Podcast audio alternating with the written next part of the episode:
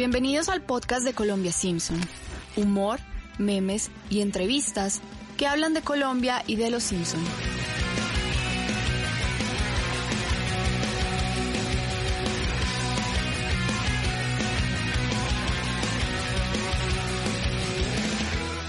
Hola a todos los oyentes de Colombia Simpson. Gracias por sintonizarnos en un nuevo episodio de nuestro podcast. Esta vez vamos a hablar sobre cómo en Los Simpsons se ha tratado el tema de la migración.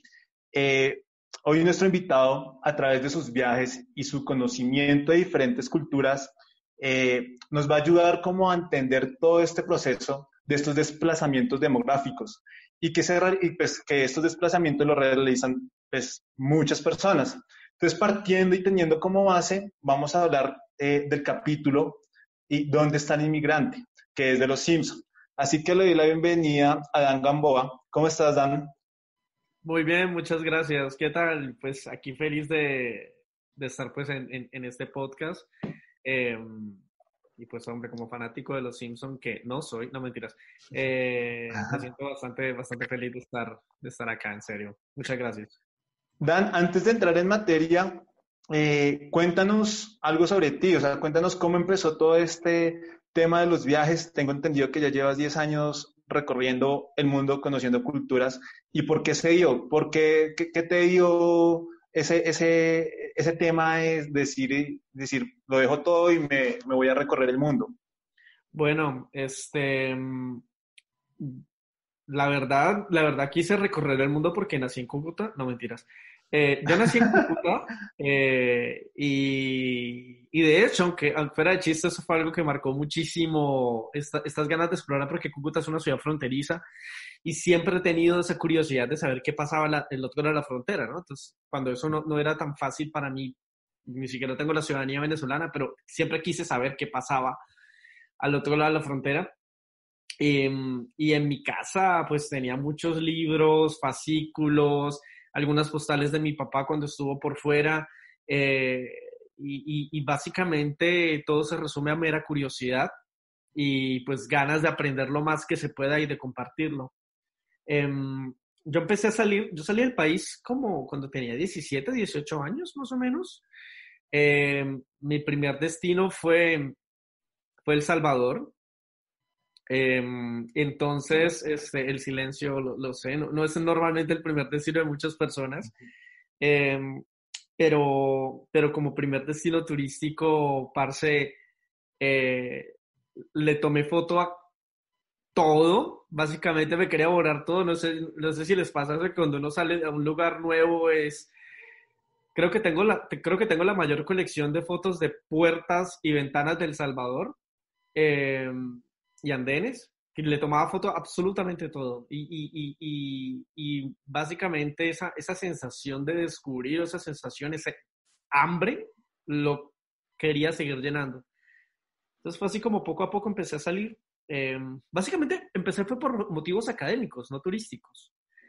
Pero como ya había terminado mi carrera, estaba en tesis, eh, que se suponía que eran seis meses, ¿no? Pero sí, se empezó a alargar. Eh, mm, empecé a ir por motivos académicos, iba a congresos, presentaba ponencias o demás, y me quedaba y empezaba a mochilear. Así fue como empezó todo. A mí, a mí me parece algo interesante y, y le pegamos en el sentido de que no es lo mismo entender este proceso, estos procesos de migración cuando uno hace parte de una ciudad como Bogotá a cuando uno nace y se cría en una ciudad como Cúcuta. Yo creo que acá le pegamos con suerte al invitado porque, porque también, claro, e, es, es diferente. Tal vez lo ve algo normal y, y, ahorita en Colombia llevamos unos cuatro, cinco años en el que hemos tenido que recibir eh, la migración venezolana y no es lo mismo, eh, no ha sido la misma aceptación para una persona de Bogotá o de Medellín o de Cali que para el de Cúcuta, que podemos decir que es algo normal, entre comillas, para, para las personas de esta ciudad, de, de, de, una ciudad como Cúcuta. Entonces, creo que esto es interesante y nos da, nos da un punto de partido, un punto de partida súper importante. Así que, bueno, invito a, a Wallace a que pongamos este primer audio, a ver qué, cómo vamos tratando este tema de la migración en Los Simpson y contextualizada en, nuestro, en nuestra sociedad. Estoy harto de los ataques de osos. Esta ciudad parece un parque de diversiones ya. Ah, seamos realistas, Homero. Yo llevo 30 años aquí y es el primero y único oso que he visto. Oye, si tú quieres que un oso salvaje se coma a tus hijos y asuste a tus salmones, ese es tu problema. Yo no lo voy a aguantar. ¿Quién está conmigo? ¡Odiosos! ¡Babosos! ¡Ya no queremos osos! ¡Odiosos! ¡Babosos! ¡Ya no queremos osos! Oye, Homero, eso es pegajoso. ¿Dónde lo escuchaste? En el desfile de primavera de todos los años. Acá el capítulo comienza con, con un oso que no está haciendo nada, pero no está haciendo nada y los ciudadanos sienten que hay un peligro y bueno, por eso van y protestan. Esto no es como eh, lo que le pasa al oso, no, no, se puede relacionar, o, o, se puede relacionar más bien eh, de alguna forma con la condición del inmigrante a veces? Eh, pues sí, básicamente eh, el inmigrante, el inmigrante, el inmigrante nace cuando, cuando básicamente, a ver, un inmigrante es una persona tangencial, ¿no? A, a, a, la ciudad, es una persona que llega a ser tangencial al territorio donde llega y de una cierta forma ese, esa, esa, esa, línea tangencial empieza a entrar a la ciudad, se vuelve, ya, ya entra de, directamente a la sociedad en la cual está, está inmerso. Eh, y, y, es irónico porque eh, algo que me gusta de este episodio es que precisamente el oso está simplemente vagando por la ciudad, pues vagando por Springfield sin hacerle daño a nadie. Y pues se crea, se crea todo un, un, un escándalo al respecto y un odio con respecto al oso. Y el oso pues básicamente no está haciendo nada. Eh, paréntesis, aquí es común que pase eso, por cierto, que es común que salgan osos. Eh, pero pues la gente simplemente se mete al, al, al, a las casas y, bueno, hace unos años mataron a dos personas, pero el punto es, eh, pueden googlear, en Brasho hubo un ataque de osos. pero, per, perdóname, antes interrumpo para saludarte primero y segundo preguntarte y decir, contextualizar a la gente en qué, en dónde estás ahorita, en qué parte del mundo estás. Eh, son las nueve de la noche, el cielo está azul. Eh, estoy en Transilvania, en Rumania. Ah, ok. okay. Es, existe. Eh... Además, en los Sims hay una referencia a Transilvania. Sí, claro, eh, cuando, cuando Bart, eh, Bart, si no estoy mal, era el, el, destino que Bart quería irse de Sí, vacaciones. sí, sí. Exacto. Y está vestido de Drácula, está vestido de vampiro. Y, exacto. Y, y, va, y Homero quería Jamaica. Que Homero quería ir a Jamaica y al final sí. terminaron yendo a Japón porque pues este Homero no puede dejar que, que Flanders haga lo que se le dé la gana. Entonces, terminaron yendo a Japón. Pero, pero sí, este, aunque, aunque por cierto, eso de, de, estar en el aeropuerto y que hayan tiquetes más baratos, eso es, men, eso es mentira. Pues uno va al aeropuerto y, y, los pasajes al contrario, son los más caros, los que se compran a la última hora. Primer mito derribado para los que, para los que todos creen en los Simpsons. No, no, no, no, no. Pues por internet sí sale más barato, como dice claro. Lisa, pero, pero, igual, si ustedes van al aeropuerto a comprar un pasaje, en ese momento es todo lo contrario, son los pasajes más caros para comprar. O sea, pasajes millones, con, con, porque es el avión que viene. Pero en fin, este, volviendo al tema, eh, sí, claro, lo, el, el, inmigrante es particularmente es una persona que, que, que, llega a la ciudad buscando mejor vida, o simplemente curiosear, o, o simplemente tratar de buscar qué. Eh, y, muchos de los que estamos por fuera somos inmigrantes. O sea, yo, yo me considero un inmigrante. Ahí va, ese era otro punto que, que, que, quería tocar. ¿Cuál es, o sea, si, o sea, tú en algún momento, bueno, acabas de decir que te consideras inmigrante, a pesar de que eres viajero, eh, ¿cuál es la diferencia entre el viajero y el inmigrante? O sea, yo sé, mucha gente va a decir, ay, pues que el inmigrante está más tiempo en un lugar que un viajero, pero igual yo creo que ahí hay, hay unas particularidades que se pueden asemejar. Eh, básicamente, a ver, viajar es simplemente la acción de, de, de, salir de su lugar de origen y, trasladarse a territorios nuevos. Sí, básicamente eso es viajar, es, es el solo hecho del traslado. Eh, inmigrar es cuando ya básicamente la persona no solamente sale de su lugar de origen, sino que busca una vida en un lugar completamente ajeno. Eh, entonces busca tener un trabajo, busca tener una casa, busca tener una estabilidad o demás. Em, yo soy inmigrante en Panamá, yo soy inmigrante en China, que son los dos países donde he vivido y, básicamente ahorita después de esta cuarentena, pues ya básicamente soy inmigrante acá en Rumania. Em, entonces, este, creo que esa es básicamente la diferencia. Hay otro término que en particular me fastidia, que es el expat.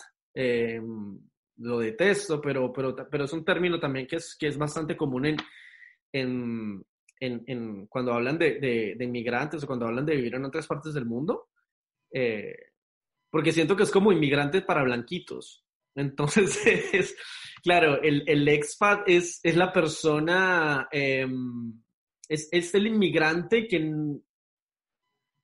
básicamente que no le gusta que le digan inmigrante. Entonces, normalmente es una persona eh, de primer mundo, que la empresa lo manda a vivir a otra parte, eh, o que busca un trabajo en otra parte, pero, pero, pero siempre, siempre he sentido esa curiosidad y esa, y esa, esa, esa, esa, esa como discordancia entre inmigrante y expat. Para mí todos. claro, tal vez ese término lo que hace alusión más que todo es esa persona que se va a otro país con ciertas comodidades, puede ser.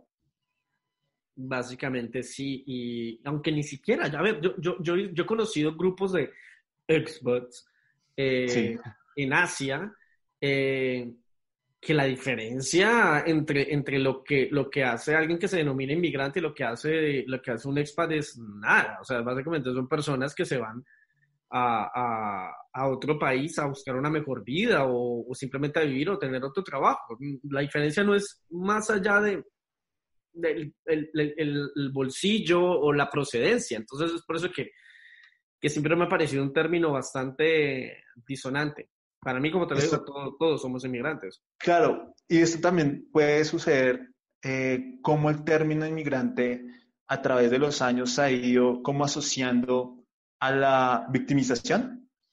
¿A que hoy? Que cuando, cuando escuchamos casos de inmigración, cuando escuchamos el migrante, siempre lo asociamos que le está yendo mal, que obviamente siempre el migrante va y busca un mejor estilo de vida, pero que siempre está en condiciones no tan buenas. Entonces de pronto, y sabemos cómo la gente a veces es eh, creída, arrogante, y pues sí, yo me fui del país, pero no fui inmigrante porque yo tengo todo bien. a veces no puede pasar eso como que el término se...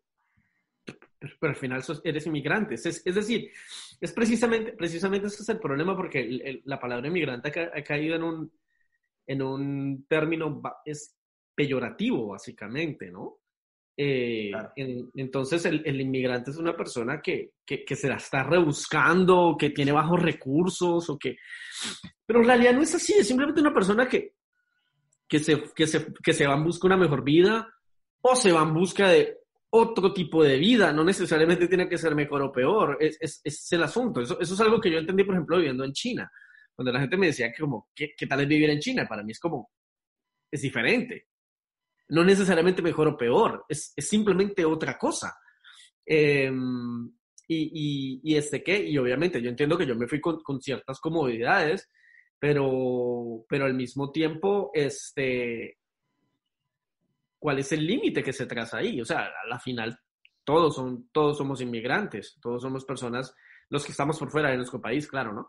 Eh, con niveles socioeconómicos completamente distintos, pero al final todos estamos en un sitio completamente ajeno, ¿sí? Viviendo, viviendo en una sociedad o viviendo en un, en, un entorno particularmente ajeno o medianamente ajeno, ¿no? Ese es el asunto. Pero sí, no, a ver, te puede estar riendo bien, te puede estar riendo mal. Al final es, es lo mismo. Claro. Bueno, eh, escuchemos este segundo audio. Amigos, sus impuestos son altos por causa de los inmigrantes. Así es. Los inmigrantes ilegales, deshagámonos de ellos. Sí, ellos son los culpables. Inmigrantes, sabía que eran ellos. Aun cuando eran los osos, sabía que eran ellos. ¿Alguien, por favor, quiere pensar en una semana habrá un referéndum especial para deportar o no a todos los inmigrantes ilegales de Springfield será la propuesta 24. propuesta 24 de Diamante a votación. Bueno, Dan, ¿qué podemos decir de este audio? Que es el impuesto más barato de la historia. Sí. Es el impuesto, el impuesto- era que el impuesto era 5 dólares, por Dios, son como 15 mil pesos, es el impuesto más barato del esto. Aunque espere ser un impuesto mensual, ¿no? Sí, pero, pero como que se los descontaban de una vez en el, en el, en el, en el salario, o sea, como que se veía reflejado en el... Se los descontaban de una vez. O sea, espérese que al año, no soy bueno en matemáticas, 12 por 5 son 60 dólares. 60 es muy dólares. barato. Bueno, pero multiplíquelo por habitante. No, además, pero, pero, pero igual uno ve esa escena de, de que es el Ajá. impuesto más barato, pero qué impuesto también invertido en el sentido de un avión fantasma, brillantiosos, eh, carros, o sea, como... Lo cual para una ciudad como Springfield es muchísimo que decir. O sea, es, es, es un impuesto y, y es, es increíble, 5 dólares por persona y tienen una tremenda patrulla eh, recontraexploradora, el loco, tiene, tiene, el Ministerio de Defensa israelí vigilando los osos de, de Springfield. Este, pero sí, obviamente, eh, pero, pero obviamente aquí es donde viene la, la, lo interesante de Springfield, ¿no? Que, que la gente se mueve mucho por, por, por emociones, es supremamente eh, emocional, eh, lo cual me encanta. Em, pero, pero este, ¿qué? Pero, pero bueno, sí, obviamente la forma, y la forma más fácil es culpar a los inmigrantes, lo cual no es algo completamente ajeno ni, ni novedoso. Es algo que sucede muchísimo en muchas partes, en todo el mundo, básicamente. Entonces, eh, si algo pasa, es, es- el inmigrante es el- el- el- la primera persona a la cual se puede señalar de una forma fácil en términos políticos o en una empresa, o mm, porque es, porque es la persona más vulnerable. Es, es Ah, claro. Dan, la quería preguntarte, vulnerabilidad. a, a propósito de eso, ¿en alguno de los países en los que has estado, has escuchado algo cercano, de pronto un impuesto así eh, dedicado para, para los migrantes? Ah, mm, no, no, No sé, en tanto, digamos, como de ayuda, por ejemplo. Pues no sé si venga explícitamente en, no sé si venga explícitamente en, en- en el salario, pero, pero sí sé, obviamente acá en la Unión Europea hay muchos países que tienen presupuesto destinado de ayuda para los inmigrantes. Em, España, por ejemplo, tiene, tiene centros de ayuda para refugiados, tienen programas para los migrantes, existen ciertas cuotas. Em, pero al final, este, lo, lo interesante es que la gente piensa que, que dicho presupuesto es altísimo o, o es mayor o es bastante, al final no, no, es, no es tanto. Y de hecho hay algo, hay algo bastante disonante ahí, ¿no? Muchas personas piensan que la población migrante, por lo menos acá en Europa, es más alta de lo que en realidad es. Eh, y eso es algo, eso es algo casi que recurrente. Mucha gente piensa que, que los migrantes son más, más de lo que en realidad son. Son, son números bastante pequeños. Eh, creo que lo están viviendo en Colombia con, con, con la migración venezolana, Sí. eh, que es algo completamente nuevo para el país porque Colombia no es un país receptor de migrantes. Es, es algo completamente nuevo. Nosotros éramos los que mandamos migrantes afuera. Eh, entonces, este, para nosotros, evidentemente, son, son, son personas completamente ajenas.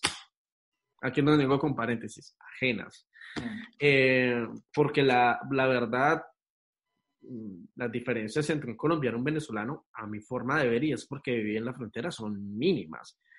No, no, no es un choque cultural en que, que yo dijera como, no, pues, esta gente, este, este, eh, básicamente se levanta a las 3 de la mañana a rezar y no. no, la- Comenzando, Pero- comenzando por el clima, o sea, Venezuela y Colombia tienen climas parecidos, eh, costumbres parecidas. eh, el, pabe- el pabellón venezolano y la bandeja paisa, la diferencia es que le cambian el color del frijol. O sea, exacto. ¡Wow! Impresionante la diferencia cultural del milenio. O sea, es, es, es, es- no, no, no, no hay mayor, no hay mayor diferencia. No, no hay mayor diferencia. O sea, al, al final, hasta, eh, no sé, incluso creo que hasta tenemos empate en coeficiente intelectual de presidentes y todo el asunto. No, No- son países que, no son países en la realidad que, que sean tan, tan diferentes entre sí. De hecho, son muy, muy 50, similares. Entonces, pues- 50-50 con los presidentes. Creo que sí. Entonces, al final, al final no. Pero evidentemente, y estamos viendo también, esto está sucediendo en Colombia, pues este, muchos problemas se le achacan a los venezolanos, ¿no? Entonces, eh, incremento de tal cosa ah, es por culpa de eh, las ayudas de, ah, es que se están gastando el dinero en... Porque lo Claro, más y, y, y ahí hay una obligación, siempre, no sé, pues de todos los viajes que has tenido, puedes decir o, o don- o te has dado cuenta que siempre el inmigrante tiene más obligación que el ciudadano nativo. Eh, no, tiene, no sé si más obligación, tiene muchísima más presión, porque un desliz y para afuera. Eh, es una persona que está más cuidada, es una persona que tiene muchis, que, que, modula, que sabe, piensa las cosas dos veces.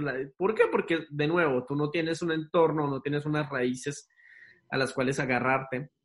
Eh, y ojo, aquí viene mucho el juego de los privilegios, ¿no? No, no, no es lo mismo un, un, un, un inmigrante, este, lo voy a decir fácilmente, no es lo mismo un alemán en Tailandia a un, un bengalí en, en, en Emiratos Árabes Unidos.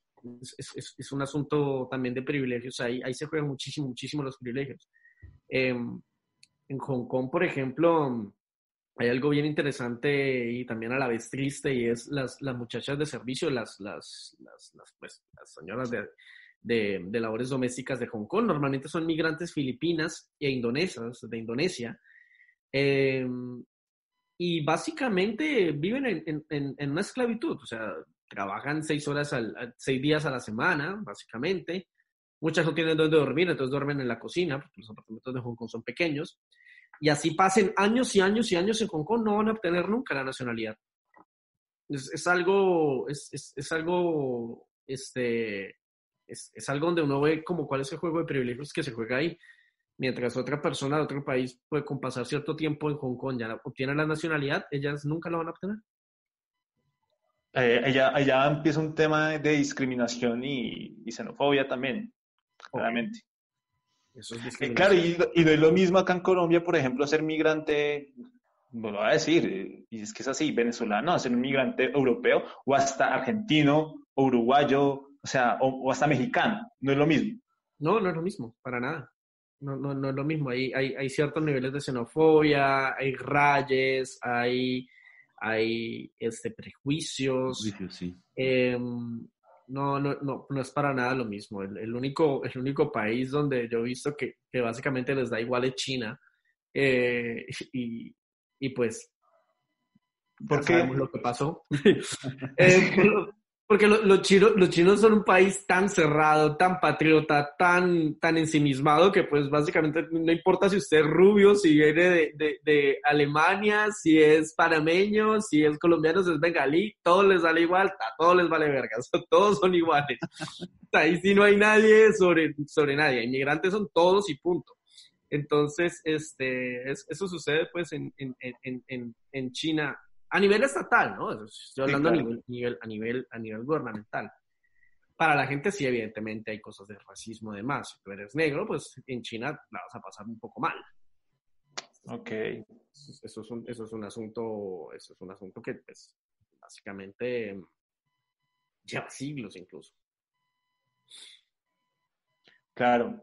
Y mm, acá también, en este capítulo, hay algo que se evidencia también, y es cómo Apu, por ejemplo, Apu tiene que dejar como sus, sus raíces por querer ser Sí. eh, norteamericano, pero también, eh, y, esto, y esto evidencia algo, y es que es una conversación que tiene con Homero, y es que el, el- el nativo siempre cree que el inmigrante está inferior, es inferior que él, ¿cierto? Ajá. O sea, como que hay, hay como que interiormente se ha interiorizado que, ah, esa persona viene de otro país, pues mi país es mucho mejor. No sé si, si, si lo has podido evidenciar así también en, otras culturas, eh, si alguna vez te ha pasado, no sé, cuéntanos una anécdota. Acá también queremos mezclar un poco de Ajá. tus experiencias personales con, con los capítulos de Los Simpsons. Si te ha pasado algo así por ser colombiano, por, por, porque pues eh, la gente, no se trata de que, ay, es que los colombianos somos así, no, la gente, la sociedad es así a nivel mundial. Normalmente sí, claro. eh, muchísimos, eh, eh, hay muchísimos naciones, porque aquí juega mucho el patriotismo, ¿no? Eh, siempre van a creer que su país es mejor. Claro, depende también de qué país, ¿no? Esta conversación tú no la tendrías con un belga, por ejemplo, no la tendrías con, incluso puede que algunos alemanes les vale tres tiras de, de verga, si se puede decir verga en este podcast. Eh, sí, fresco. Pero, pero, este, ¿qué? Pero, pero sí, hay obviamente gente súper patriótica que siempre va a pensar que su país es mejor y, y, y, y, y pues incluso puede pasar gente que, que pase años en su país y jamás va a ser vista como parte de la sociedad. Gente que, en la que incluso pueden nacer en el país siendo hijos de, de inmigrantes o siendo mezcla y jamás van a ser vistas como parte de la sociedad. Eso pasa mucho en Japón o pasa mucho en, en pasa muchísimo, de hecho en Japón, en Corea del, del, del, Sur y en China pasa muchísimo eso. Em, y bueno, pues está Estados Unidos de América, ¿no? Pero, pero sí, claro, en, siempre, siempre, siempre existe ese, ese patrón. Los latinos, por ejemplo, son increíblemente nacionalistas. Lo pude notar en ciertos países. Cuando viví en Panamá lo noté muchísimo. En, Perú lo noté también. Em, pero también al mismo tiempo en esos países he conocido gente a la cual simplemente se dan cuenta que son país más. Pues básicamente, es un país que tiene sus, sus cosas buenas y tiene sus cosas, sus cosas malas y pues, pues ¿qué se le hace? Es, es- es- este, básicamente viven reconciliados con la realidad. Ese es el punto, ¿no? Esa reconciliación con la realidad que tienen muchas personas que viven en su país y se dan cuenta, pues, pues hombre, pues es un buen país y ya, simplemente, o sea, nadie nació, nadie escogió dónde nacer. Y frente a Colombia, ¿cómo es nosotros los colombianos, cómo, cómo estamos asimilando todo este tema de la inmigración, a pesar de pues, lo que ya sabemos lo que está pasando en el mundo? eh, ha, ha habido que los venezolanos han tenido que volver a su país. Ya, leí hace poco que ya se han devuelto 70 mil venezolanos en el- los últimos Sí. dos meses. Pero en Colombia, ¿cómo estamos frente a ese aspecto? ¿O cómo lo has podido notar? Eh, por lo que he podido notar, y es básicamente por lo que también ha sucedido con, con la ciudad y demás, con Cúcuta, em, de- creo, que, creo, que Colombia está, creo que Colombia está apenas aprendiendo, porque es que esto es algo completamente nuevo para Colombia. O sea, eso no es, esto no es algo que, que, que, que, ha sucedido desde siempre. Colombia no es un país que ha tenido recepción de migrantes. Em, eh, de una forma como México la ha tenido, como Argentina la ha tenido, como la misma Venezuela la tuvo. Venezuela es un país que recibió migrantes durante todo el siglo XX, incluidos nosotros. Em, em, sin embargo, sí siento, sí siento que precisamente por eso Colombia no está preparada todavía. Siento que, que hay, hay, una cantidad de mano de obra muy capacitada en estos momentos entrando y no sabemos dónde está. O es, es, es, es un asunto delicado porque hay personas que ya están entrando al país con una formación académica, están entrando con un bagaje, con una experiencia laboral detrás muy importante, pero, pero no sabemos dónde están. Son completamente invisibles para nosotros. Y, y, de nuevo, no son personas que, que nos vayan a costar un ojo de la cara tratar de acoplarnos a nuestra sociedad eh, colombiana porque la diferencia entre colombianos y venezolanos es, es mínima, es muy, muy poca. O sea, no, nuestra pelea, nuestra pelea no, es, no es por saber si, si una cosa es mejor que la otra, no, al mismo tiempo comemos la arepa. Eh, entonces, este, sí siento, sí siento que precisamente a Colombia la agarró con, con los calzones abajo, como diríamos. Eh, claro, como popularmente se dice. Exactamente, y, y, siento que no están haciendo absolutamente nada por saber quiénes son los que están entrando, porque, eh, hombre, porque uno lo sabe y lo vive. Yo, yo en, Cúcuta hice, he hecho trabajos con inmigrantes eh, sí. venezolanos, eh, proyectos y demás, y, y, hay gente muy capacitada, pero es gente que entró de una forma invisible, básicamente, ni siquiera entraron por, la, por el puente. Siento que Además, Colombia, Exacto. Siento que Colombia todavía no, no, no, no, está preparada para eso. Acá yo meto la cuchara de opinión, pero además de, de entrar de una manera invisible, también creo que los utilizaron hace dos años por, por propósitos electorales y eso, y, y, eso se vio reflejado hace dos meses, tres meses, esa pelea entre Duque y, y Claudia López. Sí. Porque, ¿qué, ¿qué, hacíamos con los venezolanos? ¿Qué hacíamos con los inmigrantes? Inmigrantes, entonces, tenaz. Eso, eso se me, E, e influyen también en el voto de opinión, son fáciles de manipular, de nuevo, como son vulnerables, son fáciles de manipular. Em, eso, eso es lo que yo pienso con Colombia. Y creo que el más grande reto es, coño, es que, a ver, Colombia tiene que acostumbrarse a la idea de vivir porque la situación de Venezuela, si se arregla mañana, o sea, ¿qué decir? Si Maduro sale mañana, Venezuela no se va a arreglar en 10 años. ¿Qué quiere decir? Que como mínimo una generación completa de venezolanos van a ser en Colombia y es algo que va a crecer y tiene su impacto socioeconómico y tiene su impacto laboral y demás. O sea, es que no es un asunto de ahora, eso ya es de futuro y, hay que mirar cómo en los próximos 20, 30 años vamos, vamos, vamos a aprender a vivir juntos. Así es. Bueno, invito a Wallace a que, a que pongamos otro audio de este capítulo. Oye, alemán, ¿por qué no vuelves a Alemania? yo no me resco esto. Vine aquí legalmente como estudiante de intercambio. Pequeño, lo único que vamos a intercambiar es nuestra dignidad nacional. ¿Quieren meterse con los inmigrantes? ¡Métanse con Willy! Willy, por favor. Los niños quieren meterse con alguien de su tamaño. Sí, cuando deporten a esos inmigrantes habrá más espacio para paisanos comunes como tú y yo, Apu. Ah, señor Simpson, tal vez le sorprenda saber que yo soy inmigrante. ¿Tú? No puedo creerlo. Sí, un inmigrante ilegal, señor. Si aprueban la propuesta 24, tendré que salir de este país. Ah, oh, quisiera Quisiera haber podido estar un año más o dos. Había tanto que quería ver y hacer y dejar que me hicieran. Dios mío, me concentré tanto en buscar chivos expiatorios con la propuesta 24 que no pensé que también podría afectar a alguien que estimo. ¿Sabes qué, Apu? Te voy a extrañar mucho, mucho de verdad. Te quiero fuera. Cuartel General decía la 24. Somos estadounidenses. ¿Sabes qué es lo que más me irrita de esto? Esos malditos inmigrantes quieren todos los beneficios de vivir en Springfield y ni siquiera se molestan en aprender bien el idioma. Sí, esa es exactamente mi parecencia. Sí, Iris Trambassi. Oh. Tú lo has dicho, Barney. Compre productos estadounidenses, manden a los Eurasios a Eurasia. Bueno, creo que este, este audio eh, abarca un, es buenísimo y abarca lo que veníamos hablando precisamente, como frente, a todo este tema de la discriminación y frente a la xenofobia.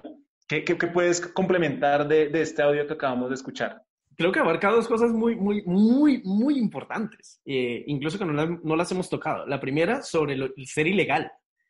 Em, este, porque, porque incluso el, migrante legal eh, también tiende a creerse más que el ilegal. Eh, Uther cuando, cuando, lo empujan, de hecho él se le sale, él, dice como, pero porque a mí me empujan, yo soy inmigrante, pero yo soy ilegal.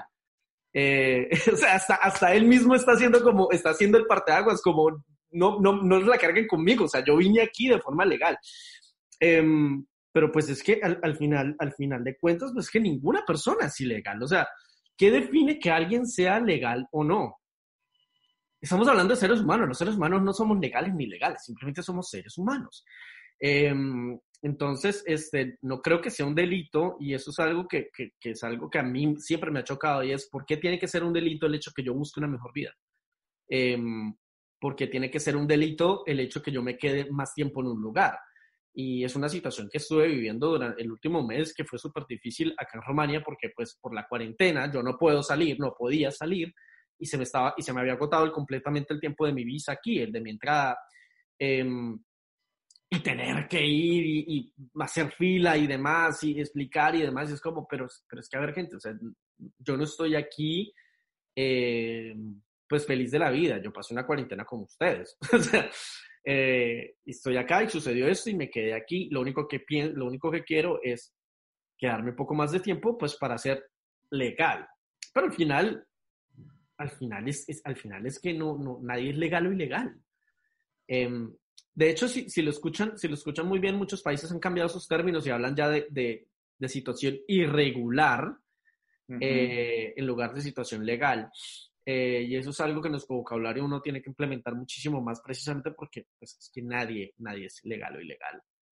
Y lo otro, que es algo bien, bien interesante de ese audio, eh, que, me parece, que me parece supremamente bueno, y ya se me olvidó que era. No mentiras. Este, Pasa.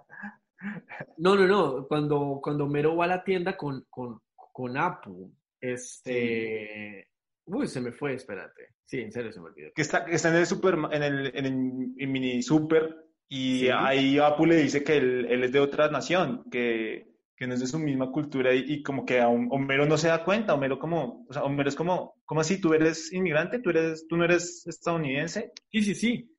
Sí, no, no, me acuerdo perfectamente de la conversación, pero no me acuerdo cuál era el otro punto que quería hablar del audio. Porque es que eh, a mí me parece también algo increíble ese audio, es la actitud de Moe, que es como malditos inmigrantes. Ya. Bueno, te doy ya. Esa era, esa era. Claro, no, este es algo bien interesante y es este que y sucede muy a menudo. Fíjate, te voy a contar una, una, anécdota al respecto. Cuando yo trabajé en Panamá, yo trabajé en, Colón, que es una ciudad muy, muy hermosa, pero está vuelta nada, está acabada, está básicamente a punto de caerse a ruinas. Eh, y me fui con uno de los contratistas de la obra a almorzar, un arroz con coco increíble. Em, y en el almuerzo nos sentamos a hablar de, y él es de Colón, el, contratista es Colones, nos sentamos a hablar de la estatua de Cristóbal Colón que se encuentra en el Paseo Centenario de Colón. Entonces yo le contaba toda la historia de la estatua, ¿no? Yo le dije, no, pues resulta que esa estatua, ta, ta, ta, esa escultura la mandaron para Veracruz, de Veracruz no, no alcanzó a llegar, la desviaron aquí a Colón, en ese momento eso era Colombia, no sabían qué hacer con la escultura, terminó en el patio del ESEPS, después bla, bla, bla, la instalaron en el paseo, la movieron porque eso era territorio gringo, por eso quedó en esa calle y demás. Y el man llega y me dice como, la verdad me siento, la verdad escucharlo usted me, me, siento avergonzado porque ni yo como colonés sé esto. Y, y, y me da vergüenza que, que, que, alguien que no es de mi país, que no es de esta ciudad, sepa más que yo de estas, de estas cosas. Em, eh, y, eso, y eso es básicamente lo que sucede cuando están pintando los letreros. Normalmente este, existe esta arrogancia de pensar que, el local sabe más. Eh, y, la verdad no es así, no, no necesariamente, no es así. O sea, no es, no es que el local sepa más que el inmigrante o que el inmigrante sepa más que el local. Es que en la vida normal hay gente que tiene más conocimientos que otra.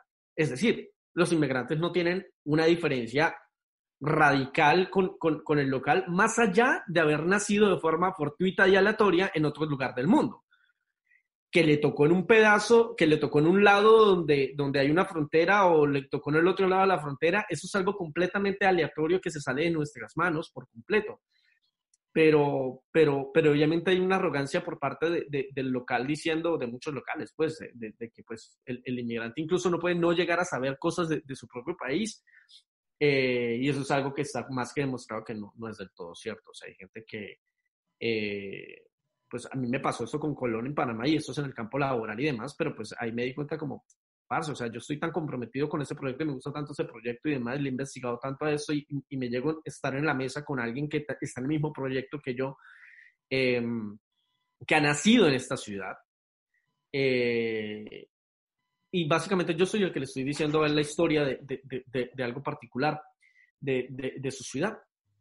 Eh, entonces, sí, claro, esa arrogancia, es, esa arrogancia existe y esa arrogancia existe, es, típica de la gente xenofóbica, es completamente, completamente cierto. Claro, y, y hay algo que también pasa ahí, no tenemos ese audio, pero es como cuando Homero le comienza a dar clases a Apu y le dice que por qué la bandera estadounidense tiene 48, de 49 estrellas, ¿sí? Y Apu le dice como, porque, oh, sí, hablan como de la bandera y Apu le dice, no, seguramente la sacaste de la biblioteca eh, antes de tal año, o sea, es como... Sí, cuando, el, cuando el estado de Arizona no estaba conformado y que creo que el Carolina del Sur no, y entonces fue entre 1903 y 1904 y fue como, sabemos que las no lo mejor, sabemos que las 13 las 13 las 13 las 13 barras son por la buena ah, suerte. no, no, no, es, es, es, es, eso es fenomenal y, y sí es muy cierto. A ver, por cierto, Apu es un científico. Esto es algo bien importante. Ha puesto un científico y en, ese, y en ese episodio es donde se revela que el man está supremamente preparado y terminó en un supermercado. Em, pero, pero, el man es un, es un científico de Caltech, del, de la Universidad de del Tecnológico de Calcuta. Eh, el man es un científico. Y, y, es, y, es, eso. ¿Cuántas veces no nos hemos montado en un taxi y no sabemos que el taxista tiene, es abogado? Pero simplemente por el hecho de ser inmigrante, sus posibilidades de, de, de, de escalar como abogado en el mundo laboral del, del, lugar donde está, pues son, son, son mínimas o son menores, evidentemente, pues porque no tienen los privilegios que tiene el local. Em, ¿Y en qué están basados esos privilegios? esa es la gran pregunta.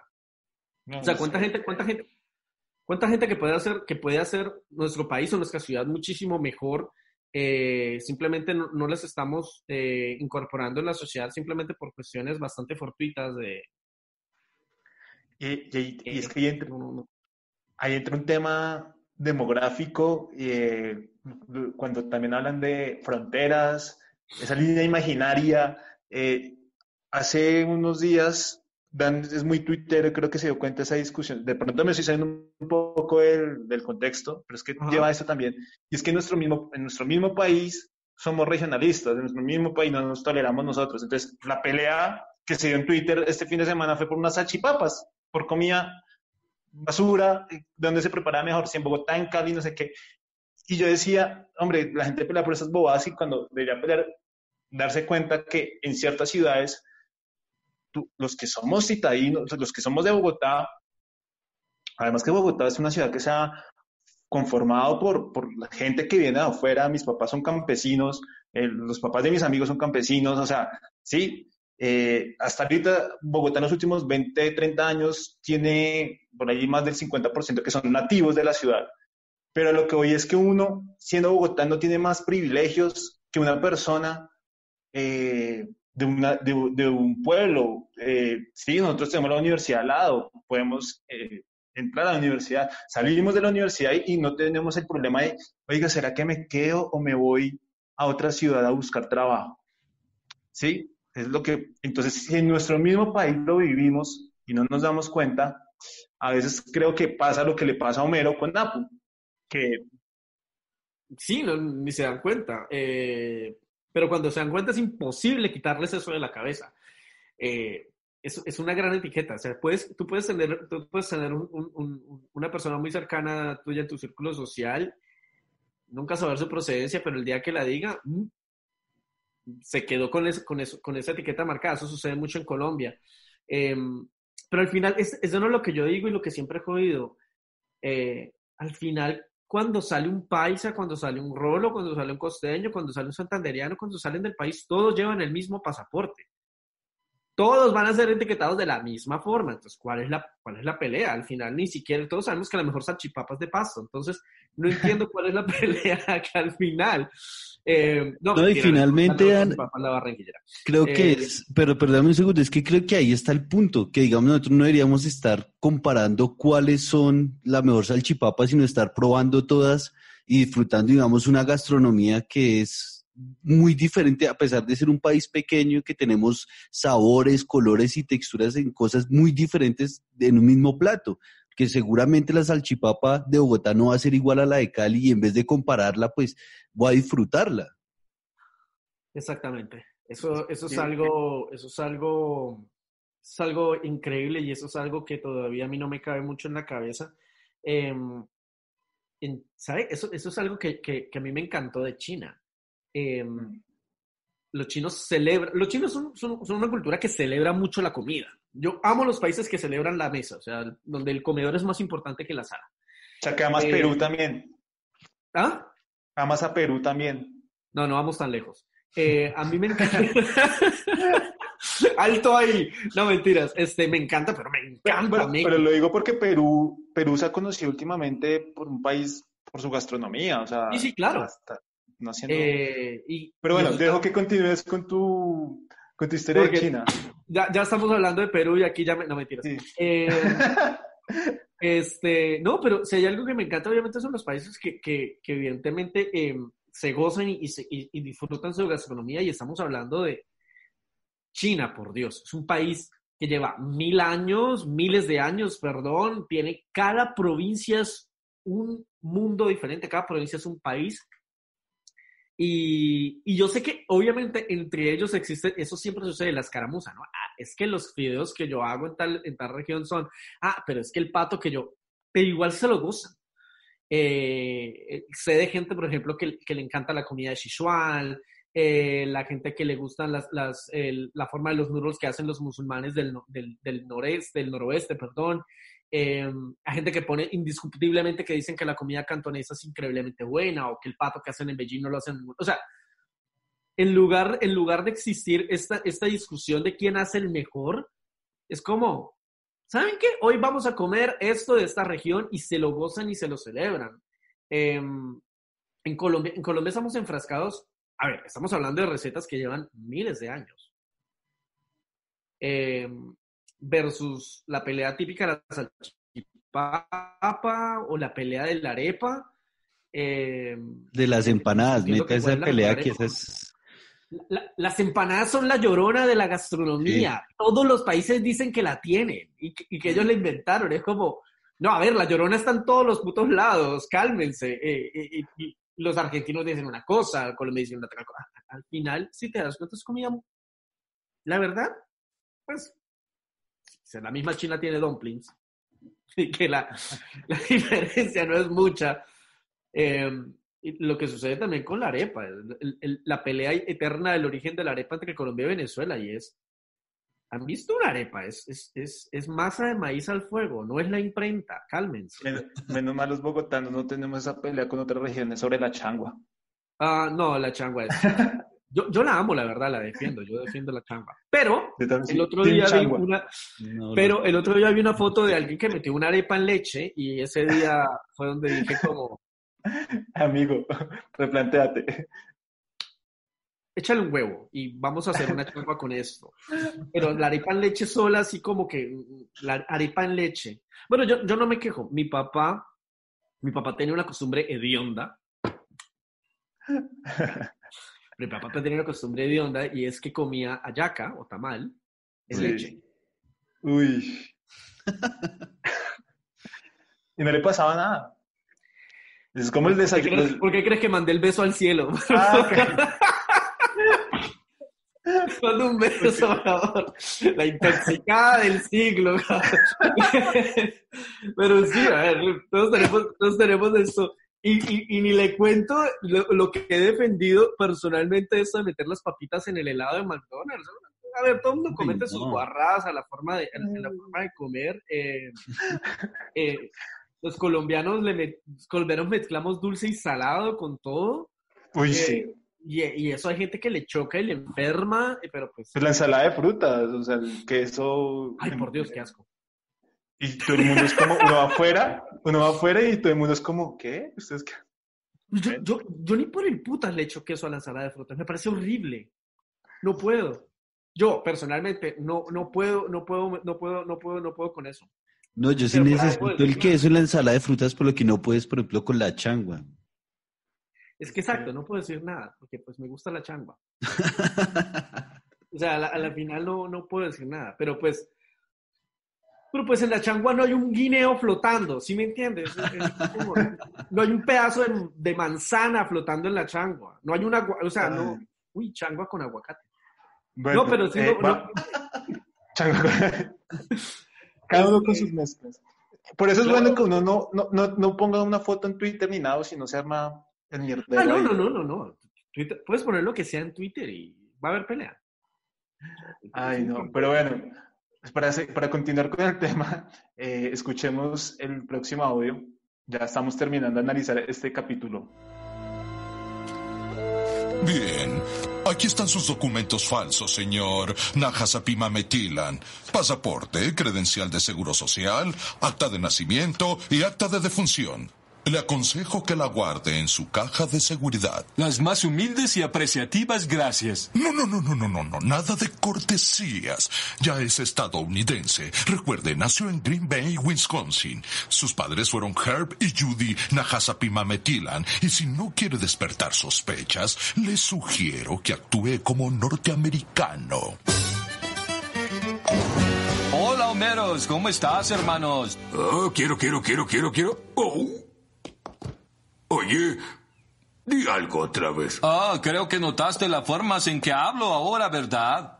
Sabes, resulta que sí soy ciudadano estadounidense después de todos. Al parecer me olvidé completamente de ellos. Oye, ¿por qué no tomamos una actitud relajada y vamos a observar el béisbol? Los chicos del Met son mi escuadrón favoritos. Oye, tiraste esa tonta estatua del elefante. ¿Qué? Sí. No sé en qué estaba pensando. ¿Quién necesita la infinita compasión de Ganesha? cuando tengo a Tom Cruise y a Nicole Kidman mirándome desde una vulgar revista con los ojos muertos. ¡Mírenme! He traicionado mi herencia india, señor. ¿Qué pensarían mis padres si me vieran? ¿Eh? Llénanos de orgullos. Nunca olvides quién eres. No cometas el mismo error que yo. Perdona, mis madres. Padre. Los he defraudado. A mí, y eso lo estábamos, cuando, cuando estábamos haciendo el libreto, nos, nos, sorprendimos un poco, y es que mm, como todo eso es lo que tiene que hacer APU para ser norteamericano y ser legal, eh, a, a, medida que han pasado los años, ya pongámoslo en el contexto colombiano, del colombiano, ¿cómo, cómo han cambiado todos esos requisitos para que el colombiano pueda ser ciudadano en otros países, cómo eh, ha cambiado, cómo están eh, en este, en este, momento esas políticas, es más fácil, es más difícil, o, o, si es más fácil culturalmente o más difícil. Cuéntanos un poco sobre eso. Más que eso es más fácil viajar, ese es el asunto, esa es la gran diferencia. Este, el hecho, el, el hecho el viajar, pues con la gran excepción del coronavirus, es más fácil viajar, eh, es más fácil moverse, es más fácil para un colombiano obtener una visa, es más fácil para un colombiano eh, salir. Entonces, es de, ergo es más fácil llegar a otro lado, es más fácil pedir un, un asilo o tener un, una visa de trabajo demás. Eso, eso sí lo he notado y evidentemente si es algo más fácil no debería haber tomado tanta cerveza. Es más fácil, este... Eh, por cierto, no era cerveza 2, lo siento. Eh, lástima por la que ¿Qué cerveza eh, es? Se llama como Brashon Talaskov, algo así, es rarísimo. no, tengo, no tengo ni idea, las letras están ahí. Viene, viene de hecho en un empaque de dos litros y medio. y es gratis. Ah, Entonces no me puedo quejar. Eh, base plástico, dos litros y medio. Pero este qué? Em, pero sí, fíjese que, que, que, es, algo, es algo que me he dado cuenta y sí, obviamente es más fácil ahora para un colombiano viajar, moverse, ser transhumante y evidentemente migrar. Es más fácil ahora en Canadá. Em, México ya no nos pone tantas trabas, eh, Estados Unidos ya unas visas más holgadas, Em, pero sí, evidentemente, pero, pero al mismo tiempo el mundo se está volviendo, creo yo, en los últimos 10 años se está volviendo cada vez más nacionalista y cerrado.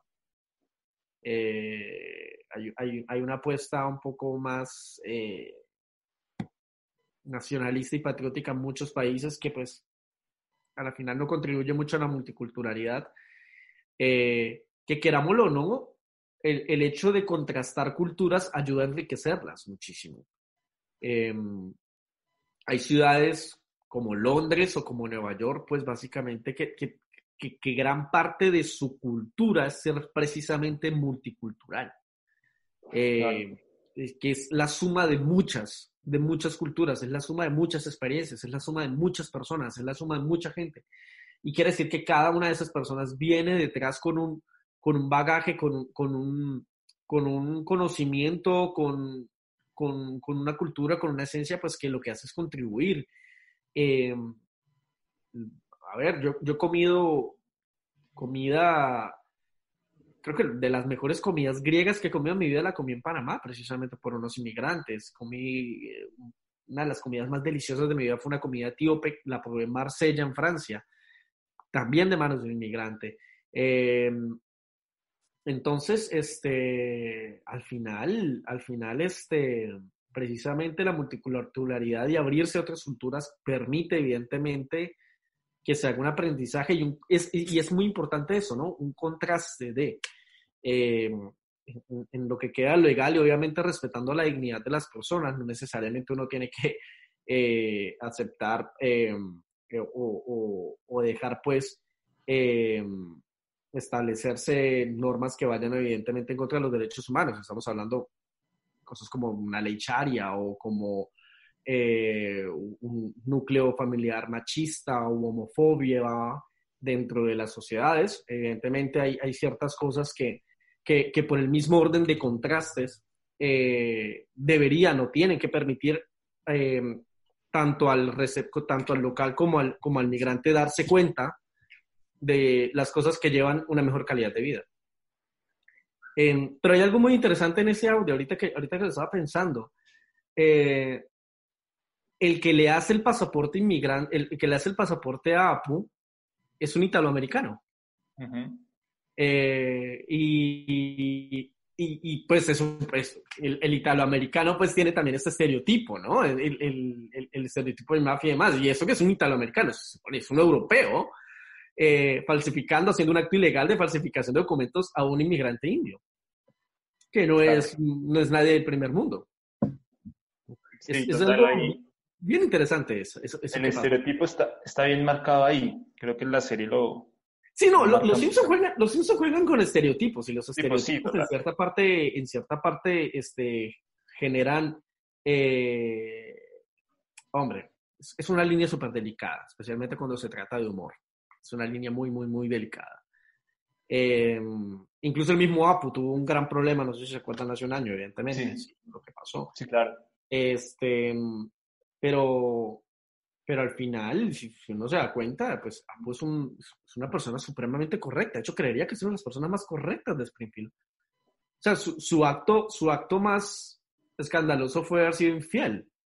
Sí. sí, sí, sí. Es una de las personas más correctas de Springfield. Denunció a Homero por evadir impuestos, ya que me acuerdo. sí. Detrás de las risas. Así que, bueno, eh, nos estamos acercando un poco y, que, y, este, este audio que vamos a escuchar es como un empalme de lo que estabas diciendo, porque, bueno, creo que en estos días no está ese discurso de Lisa, pero es otro discurso, es el discurso de Homero, pero Lisa dice algo muy cierto y es que Estados Unidos ha hecho a base de la, de la migración. Entonces, bueno, invito a, a, a Wallace a que escuchemos este audio. Atención todos, si pudiera decir unas palabras, Sería mejor orador de lo que soy. Ahora que están relajados, la mayoría aquí nacimos en Estados Unidos y no apreciamos este país, no como los inmigrantes como Apu. Y mientras nos dedicamos a embrutecernos con alcohol, ellos conducen los taxis que nos llevan a casa. Escriben las novelas que nos entretienen todos los días. Entrenan a nuestros tigres y patean nuestros puntos extra. Esas personas son la amalgama que afianza todas las uniones de nuestra sociedad. Si aprobamos la propuesta 24, perderemos a muchos de los mejores norteamericanos. Cuando vayan a las urnas mañana, por favor voten no a la propuesta 24. No a la 24, no a la 24, no a la 24. Y gana el sí. La 24. Sí, además que acá se evidencia un poco como esa jerarquía socialmente que hay, ¿no? Y que el inmigrante tiene que escalar. Claro, tiene que empezar desde cero, muchas veces. Tiene que reiniciar, es un reset. Eh, el, inmigrante siempre, siempre va a estar más, más vulnerable que, que otro. A ver, no, todos los inmigrantes, evidentemente, ¿no? Aquí es donde juegan los privilegios, ¿no? No es lo mismo un blanquito en, Tailandia.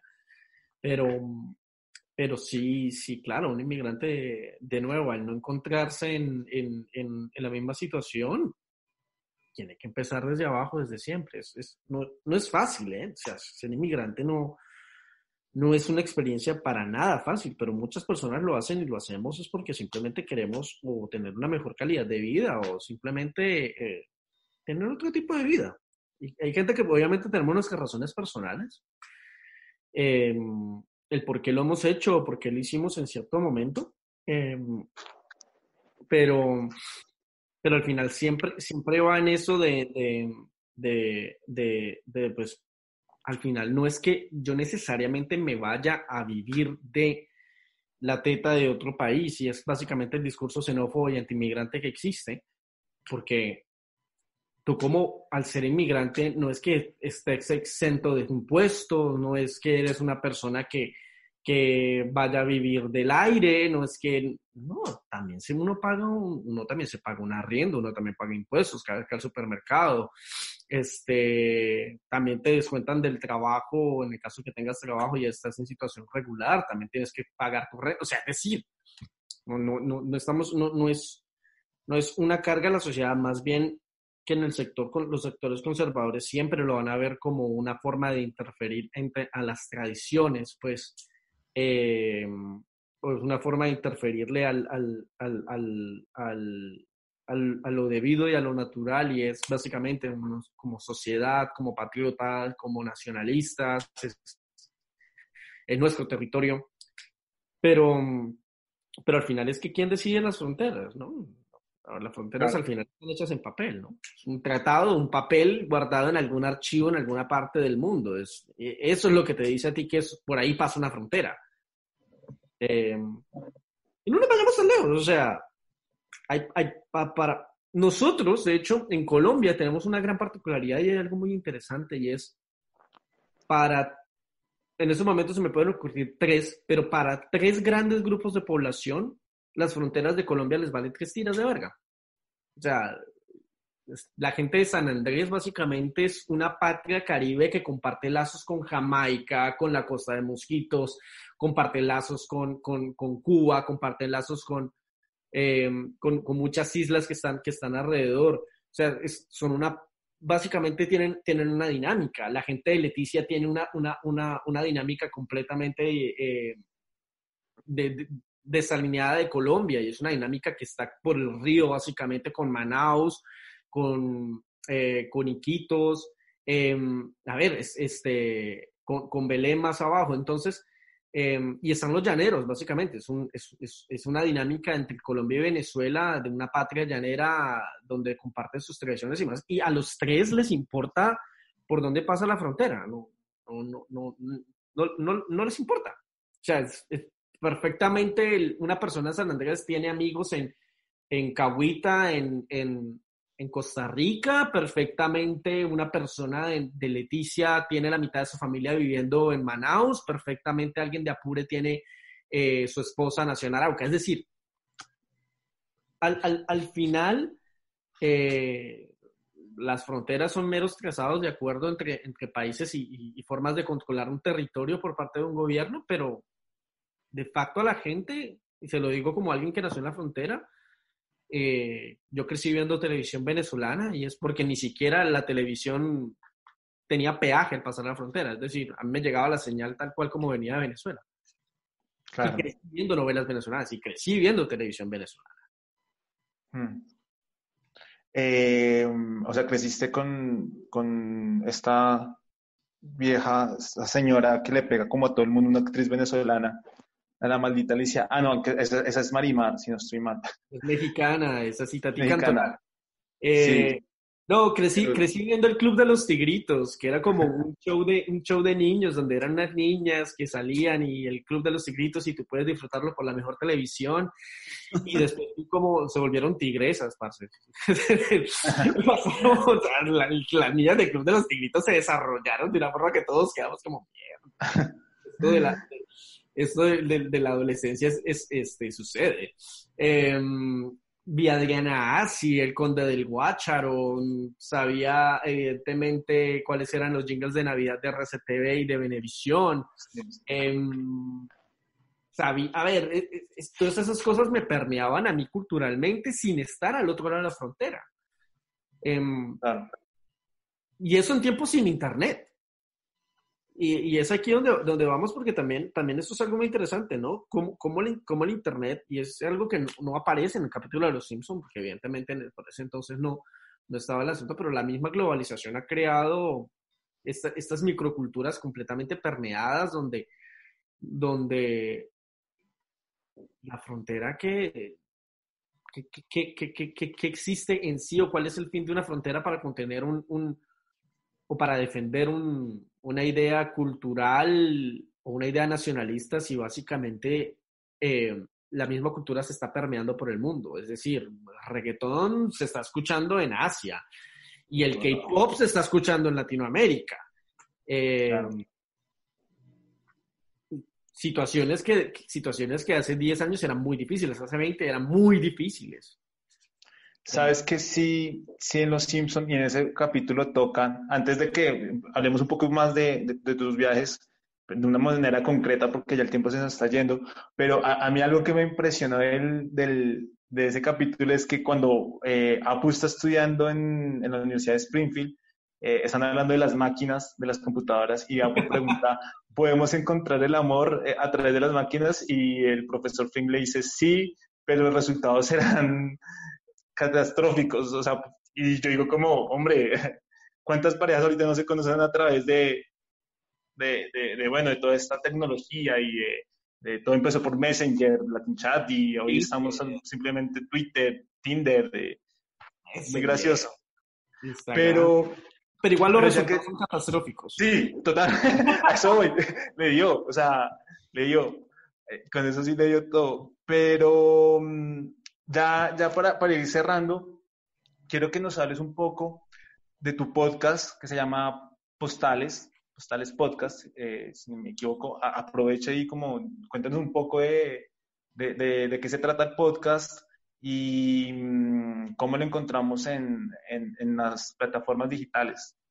Pues eh, rápidamente, Postales es un podcast que um, habla, habla, precisamente, es un podcast de historias de viajes, bueno, historias de, vulnerables, de personas que se encuentran fuera de su, de su entorno, donde crecieron, donde nacieron, donde vivieron y están básicamente afuera.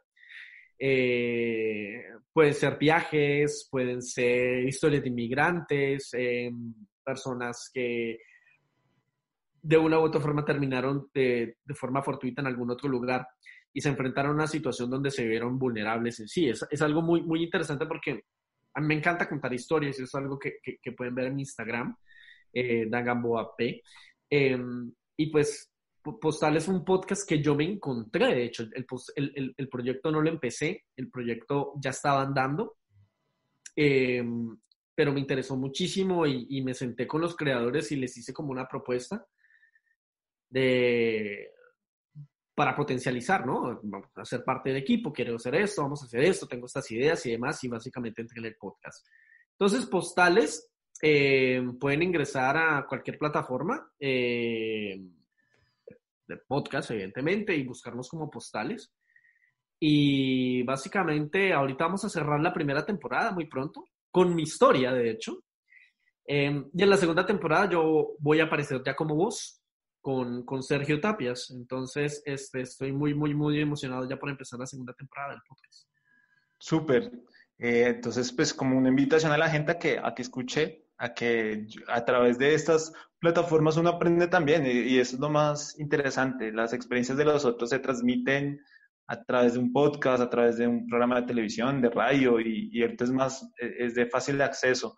Y yo siempre aplaudo y siempre voy a aplaudir la gente que, que comparte conocimientos. Al fin y al cabo es súper, súper importante. Y ya para terminar, bueno, nosotros tenemos una sección normalmente que ponemos tres canciones y que la idea es que, que hayan salido en Los Simpsons y la idea es que nuestro invitado normalmente nos diga qué canción es y en qué escena salió. Pero contigo cambiamos un poco la dinámica y ahora va a ser, vamos a poner cinco escenas de cinco viajes que hayan hecho Los Simpsons. Eh, tú nos dirás de qué capítulo es o, o, qué escena es y cuéntanos algo sobre ese país, si has tenido la oportunidad de conocerlo, una anécdota que te haya pasado ya en ese país y ya, así, así vamos dándole fin a, este episodio de nuestro podcast. De una. Usted es policía, ¿verdad? Perdóname, no te entiendo por tu acento. Pero, pero tiene que ayudarme. Los hombres con los que estoy me hacen trabajar día y noche y no me dan de comer y me hacen dormir en la tierra. Toma, pequeño, come un caramelo. No, yo no quiero un dulce. Necesito su ayuda. Por favor, señor, ayúdeme. Lo siento mucho. Me gustaría poder ayudarte. Ay, olvídelo. Soy un idiota. Cualquiera habría aprendido ya ese tonto idioma. No he oído más que francés en los últimos dos meses. Ay, no entiendo una sola palabra. Un momento. Estoy hablando con acento francés, es increíble. Oiga, señor, ayúdeme. Ah, esos dos tipos con los que vivo me hacen trabajar día y noche y no me dan de comer y me hacen dormir en la tierra y además le ponen anticongelante al vino y le dieron en mi gorra el asno. ¿Anticongelante en el vino? Ah, eso es grave, hijo. Ven conmigo, ya no tienes nada por qué temer. Oh, mi Salvador, siempre tendrás un lugar en mi corazón.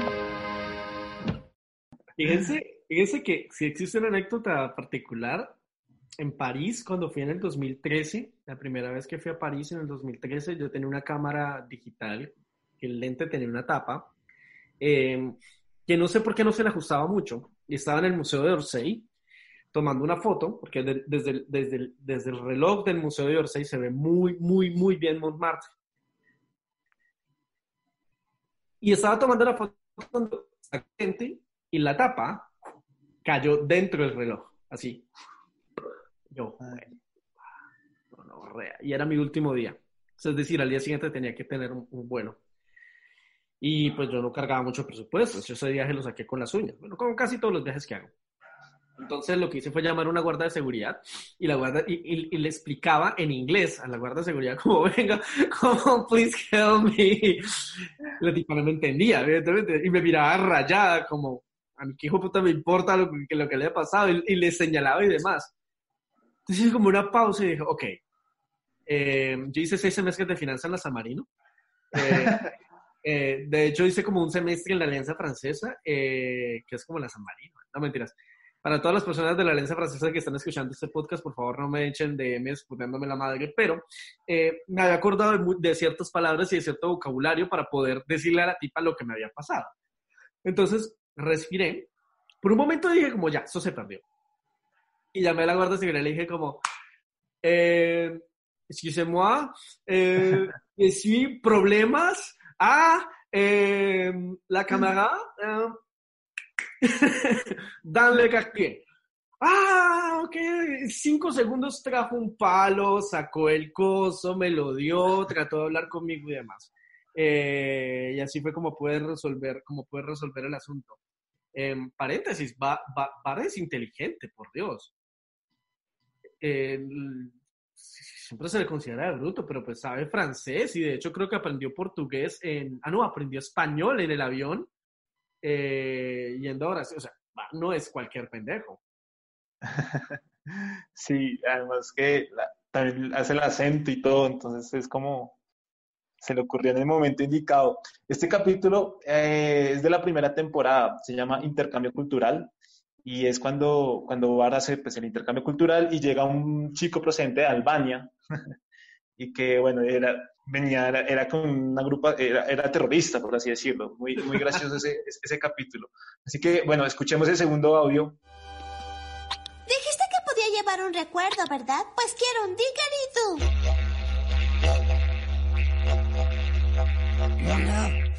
No, es ruidoso y caro como para un recuerdo. ¿Por qué no esta linda gorra? Es como para una niña inteligente. ¿Mm? ¿Mm? Eh, fuera, fuera, fuera, fuera, fuera, shu, shu, fuera de aquí, fuera. Estas cosas están por donde quiera, por la calle, por las casas, están por todo Malonga, Hildachuk. Son como los canguros, pero estos son reptiles, ¿verdad? También hay en América, se llaman ranas. ¿Qué? Nombre tan extraño. Yo los llamaría serafias. Nunca he estado en Australia. Eh, se me hace muy lejos, Mario. Australia es lejos. Parce, lo más cerca de Australia es la luna. Es, lejísimos para, para ellos, para ellos vacaciones es, es, es este, es, es, un alunizaje al, al, al, otro extremo del mundo. Eh, nunca he ido a Australia, pero no, así que yo me acuerdo, de hecho. Bueno, tenemos un problema de hipopótamos en, en, en, en Antioquia en estos momentos, ¿no? Por, por culpa de Pablo Escobar. Mm. Eh, que, que, no, es, no es muy diferente a lo que, a lo que, a lo que pasó con las serafias.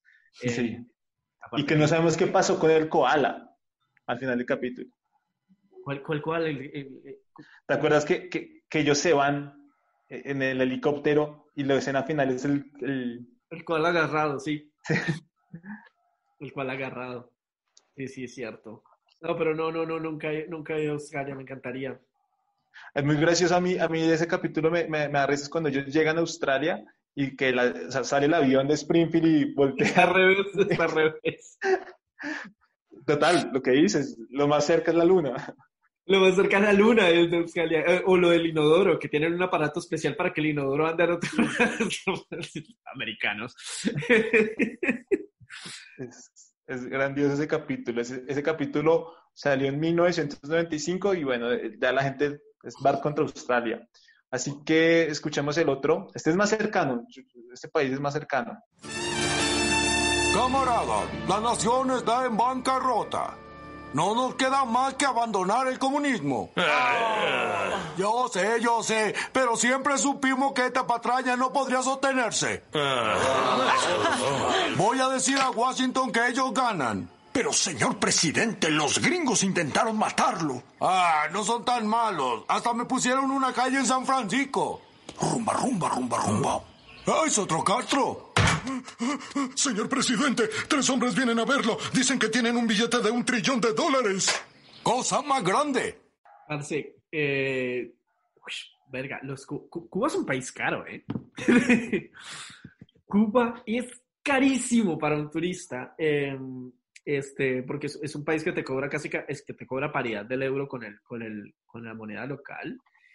Eh, es precioso, no, no, puedo decir nada, Cuba es un país precioso.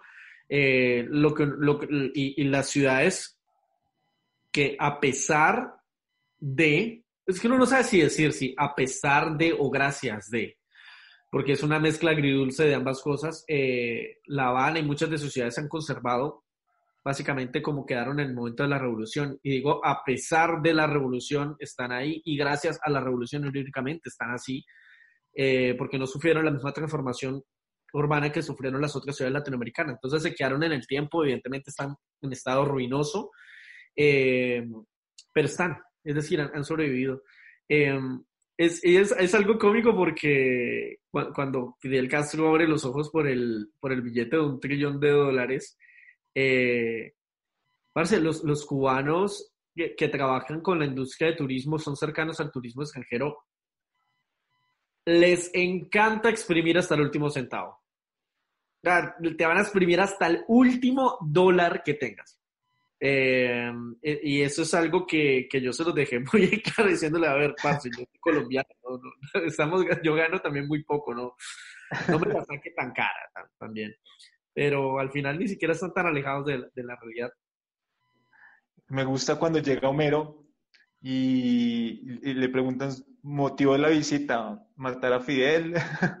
Matar a Castro. Bueno, bueno, bueno, fuera de broma, en, en- en- en- el, en el, cuando uno llega a, a- a Cuba, en el formulario de, de- de entrada hay una casilla donde uno, donde le dicen como cuáles son los bienes, con las cosas con las cuales uno entra a Cuba, eh, y hay una casilla que dice pornografía. En Cuba está prohibido entrar con pornografía, entonces uno, si uno carga pornografía, uno tiene que escribir que carga pornografía, evidentemente pues se va para la cárcel, pero en Cuba está prohibida la pornografía, entonces en el formulario de entrada a Cuba hay una casilla, no es matar a Castro, donde, donde uno tiene que declarar si carga pornografía con- consigo mismo. Ok, bueno, vamos con el cuarto audio. Gorongoro, reserva de vida silvestre. Ahora quedamos en silencio y esperaremos que la naturaleza se revele.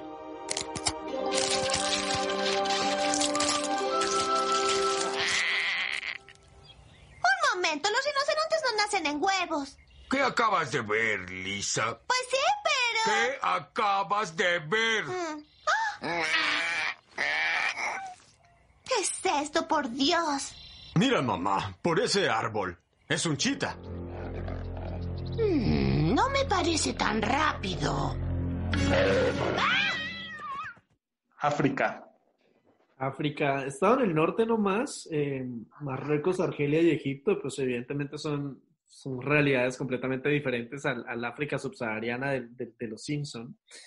Eh, hay algo bien interesante en ese episodio, ¿no? Y es la, el, el- el- la doctora que tiene chimpancés. diamantes, eh, va muy de la mano con lo que estábamos hablando hace poco, ¿no?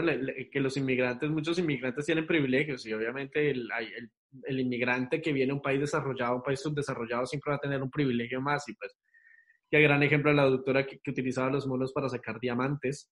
Eh, este, pero sí, sí, sí, y sucede muchísimo, ¿eh? Sucede mucho. En, Nepal hay el blanquito Salvador que arma orfanatos y recibe donaciones de todas partes del mundo, pero al final pues no es que le dé mucho a, a, los huérfanos. O el que se va a Tailandia a montar un refugio de, de, para, para, para, elefantes, pero al final cobra las entradas y permite que la gente se suba en ellos. En fin, el, el blanquito Salvador siempre, siempre existe en, en, muchas partes. Es un capítulo más profundo de lo que, de lo que pareciera. Me encanta, lo del, me encanta que el país cambia, el Pepsi presenta Nueva Zanzibar. ¿Te acuerdas que, que, el, el, país cambia de capital cada rato? Ah, sí, de, no, y, de presidente. Y de presidente, es, sí. es, es, buenísimo, es muy, muy bueno. Pepsi presenta nueva... Sí, sí, sí. A, mí me encanta y, siempre he querido hacer un meme, hemos querido hacer un meme cuando, cuando dicen que los Simpsons van a África y muestran la otra escena, la tribu ahí, siento mal. que, tú eres el, nuevo... Siempre he querido hacer un meme sobre eso. Necesito que alguien que no quiera mucho en la política diga, voy a África y le hago un meme. El problema es que las relaciones entre Colombia y África son mínimas, entonces no... Yo, sé que, yo, sé, yo sé que Quique me va a cumplir el deseo, yo sé, algún día. Pero se perdió, se perdió una oportunidad de oro, parce. Eh, eh, Carlos Moreno de Caro fue embajador de Sudáfrica. Ah, sí, pero creo que en esa época no tenía la cuenta. Pero... Una oportunidad de oro ahí perdida. No, pero, pero confío en Peñalosa. Peñalosa me va a hacer el... Hace mucho no, no, no le hacemos nada a Quique. Hace, ya no es alcalde. Pero bueno, vamos con la, con la última. Cada carga de pescado que destripamos nos permite acercarnos 31 centavos más a casa. Creo que por fin descubrí por qué estoy en este mundo. Entra cuchillo, salen las tripas. Entra cuchillo, salen las tripas. Perdóname la vida y te concederé tres. Entra cuchillo, salen las tripas. ¡Beba! Es hora de la canción de lealtad a la empresa. Entra cuchillo, salen las tripas. En eso trabajan las empresas japonesas. ¡Qué feo canta! ¿Qué no hay Dragon Ball Z? Gracias, han cumplido nuestros deseos y el sueño de nuestros antepasados. Nos esperamos mañana con otra familia afortunada que tratará de obtener su sueño. El reto de la sonrisa feliz y el sueño familiar. ¿El sueño familiar? Mm, se me ocurre una idea. Creo que todos tuvimos esa idea. Yo no. ¿Qué es? ¿Comer? Mi viaje a Japón fue un viaje excesivamente cargado de referencias a ese capítulo. Excesivamente cargado. Eh, desde el inodoro me recomienda gringolar. Eh, yo cada vez que iba al baño era como, perdón, cada vez que salía al baño, yo viajaba con un amigo este, chilango, Daniel Páez, que, que por cierto es gran fanático de los Simpson igual que yo, em, este, siempre, siempre que salía del baño era como, ah, el inodoro me ha recomendado ir al templo tal. Em, por cierto, ir a un inodoro en, Japón es una experiencia, o sea, es, algo que hay que hacer. Un, inodoro japonés esta gente, esta gente resolvió la forma de llegar al primer mundo después de cagar literalmente en un hueco en el piso. Fue como, ya, si queremos progresar, tenemos que mejorar la forma de cagar. Es, otro universo. El, primer inodoro, el primer inodoro en Japón no se olvida. Había algunos que tenían música. uno quiere, uno quiere salir de ahí. No, no, no, yo era supremamente feliz. el, el, el, ¿cómo es que se llama? El, roscón este. Sí, ¿el bizcocho? El bizcocho, es el roscón, bizcocho, papa, patata. El, bizcocho este, tienen temperatura, tienen reguladores de temperatura. Entonces, ¿saben lo que es eso de, de, de, fantástico? Y una vez, este, fue un sitio donde había el botón para el botón de sonido de bajar la cisterna. O sea, tú lo presionabas y sonaba pero no pasaba nada. Y era porque hay personas que se sienten tan avergonzadas de tirarse pedos que presionan ese botón para aprovechar tirarse pedos sin desperdiciar el agua al inodoro. Para taparlo. Es, es, brutal. por Dios, esta gente, o sea, en serio son, son brutales. y por cierto, como parte de, la anécdota del viaje de, de, de, Japón, Gringolandia existe. Ok. No existe como restaurante, pero en Osaka hay un barrio que se llama Amerikamura.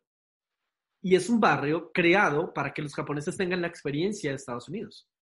Entonces, en ese barrio hay una estatua de la libertad, eh, es, es, tiene los decorados de, de, no de Hollywood, de, la Quinta Avenida, de ah, Times Square, eh, hay un tío Sam, em, y es Gringolandia. Em, yo, subí a los marica, Gringolandia existe, existe en Osaka. En, Osaka, hay un barrio que se llama Amerikamura, es es, Estados Unidos en, en, en, Japón. ¿Qué más te pasó en Japón así?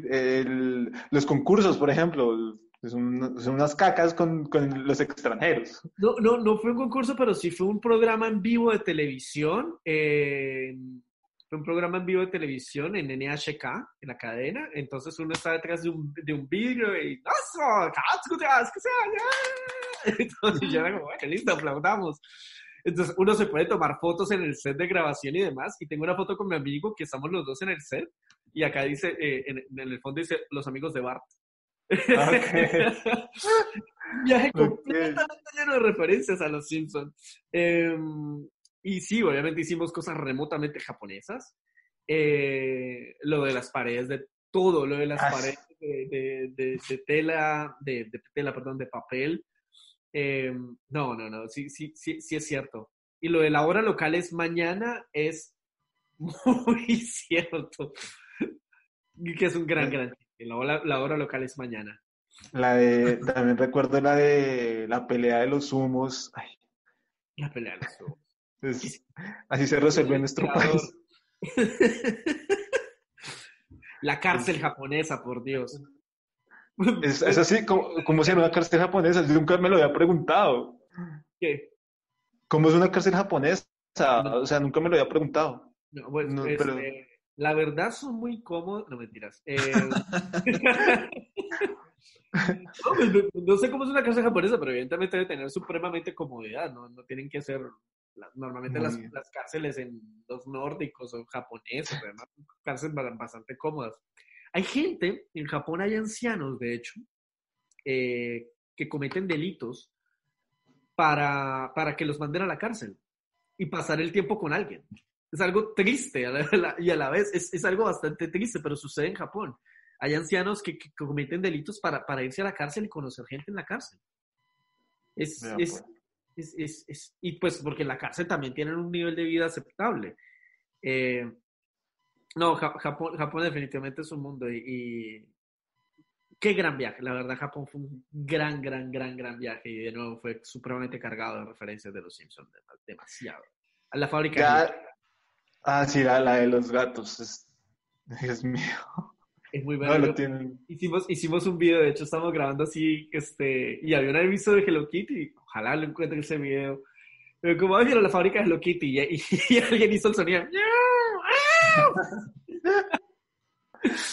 Sí, es, genial. La, la, la, de los, los dibujos animados, los, los que hacen convulsionar, no, es, es, tiene, es uno de los capítulos que creo que la gente más recuerda por, por un montón de escenas. Es un gran capítulo. No es mi favorito, pero definitivamente está mi favorito. Pero es muy bueno. Y ahorita que lo, lo, hablamos así rápidamente, uno se da cuenta que tiene un montón de cosas no, o sea, yo creo que el día que yo vaya a Japón, en el avión va a aprender un Game Boy, no sé, es como... como enciéndalo, enciéndalo. sí, todo ese viaje, todo ese viaje, todo ese viaje fue, fue, fue, revivir ese capítulo de Los Simpsons de la forma más estúpida posible. y se disfruta, yo creo que uno lo disfruta. Más, más que estaba viajando con otro, con alto, con otro que era súper fanático de Los Simpsons. O sea, llegamos a un restaurante ambos somos gays. Llegamos a un restaurante y, y, este, ¿qué? Y una vez estamos en un restaurante comiendo los dos y de repente entra, entra, entra otra persona gay, este, ah. que era un queer, básicamente. Eh, y llega y me dice, llega y me dice él como, Dan, creo que ya no eres el más afeminado del lugar. Ah, sí, pues ya lo veremos. Esperancita. El viaje fue referencia de los Simpsons, todo el viaje. Ya lo veré. Ah, como el, sí, claro, el de, el de cuando va Bart y Lisa a la, a la escuela militarizada y así ya. Este, Francis, ya no eres el más afectado del lugar. Ah, sí, pues ya lo veremos. Eso es brutal, esa escena es brutal.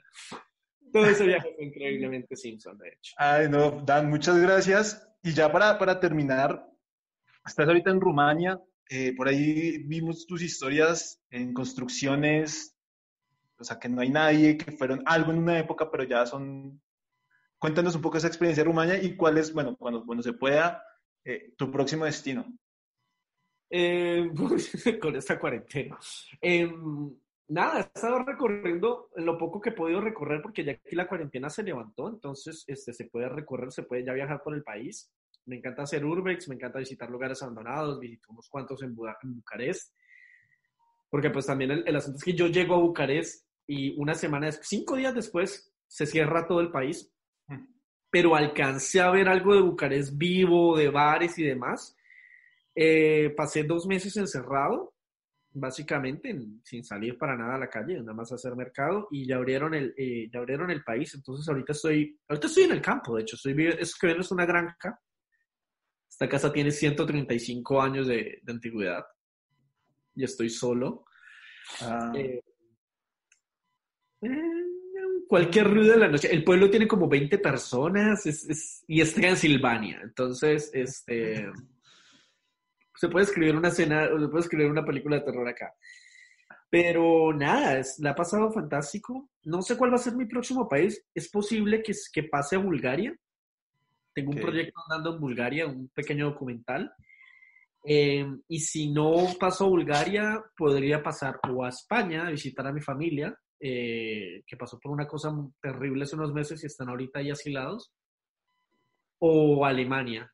Eh, básicamente en estos momentos estoy este, viajando muy despacio, gastando muy poco dinero, eh, pues porque no, tengo trabajo en estos momentos, pero, pero este que, pero también, también el asunto es que no, pues moverse no es, no es fácil. Claro, no es fácil.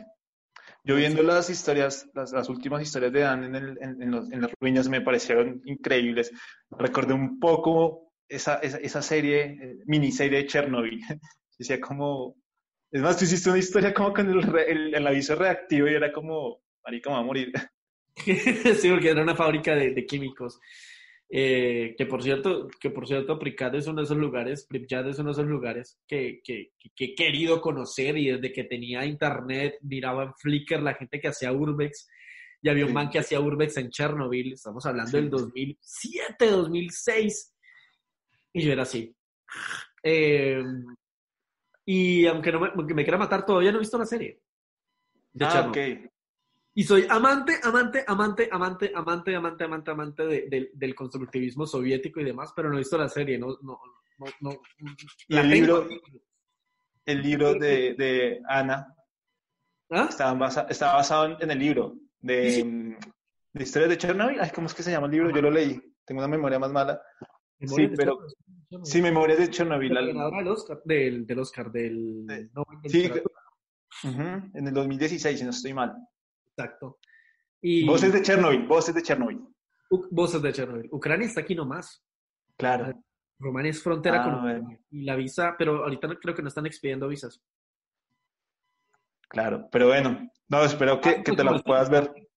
Es más, uno de los mejores memes que salió el año pasado de los Simpsons, no de nuestra cuenta, no sé quién lo hizo, es, es, es cuando Homero concursa en, el, eh, eh, eh, en la planta nuclear, la maqueta de planta nuclear, lo hacen con base a una de las escenas de Chernobyl. O sea, por favor, mírate la serie para después ver el, el, video meme que es muy bueno.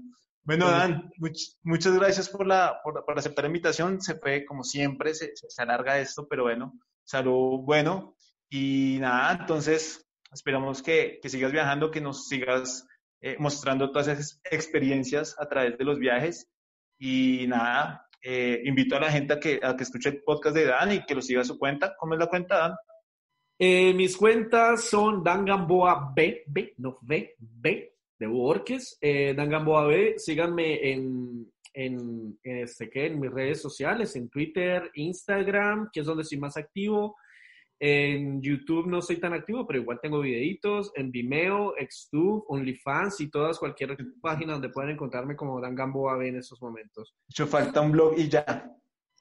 Facebook, pero pues no lo uso. ¿Quién usa Facebook? Los papás de uno. Mi, mi mamá usa Facebook y... bueno, así que muchas gracias a todos a quienes nos escucharon y nada, nos vemos en un próximo podcast de Colombia Sims.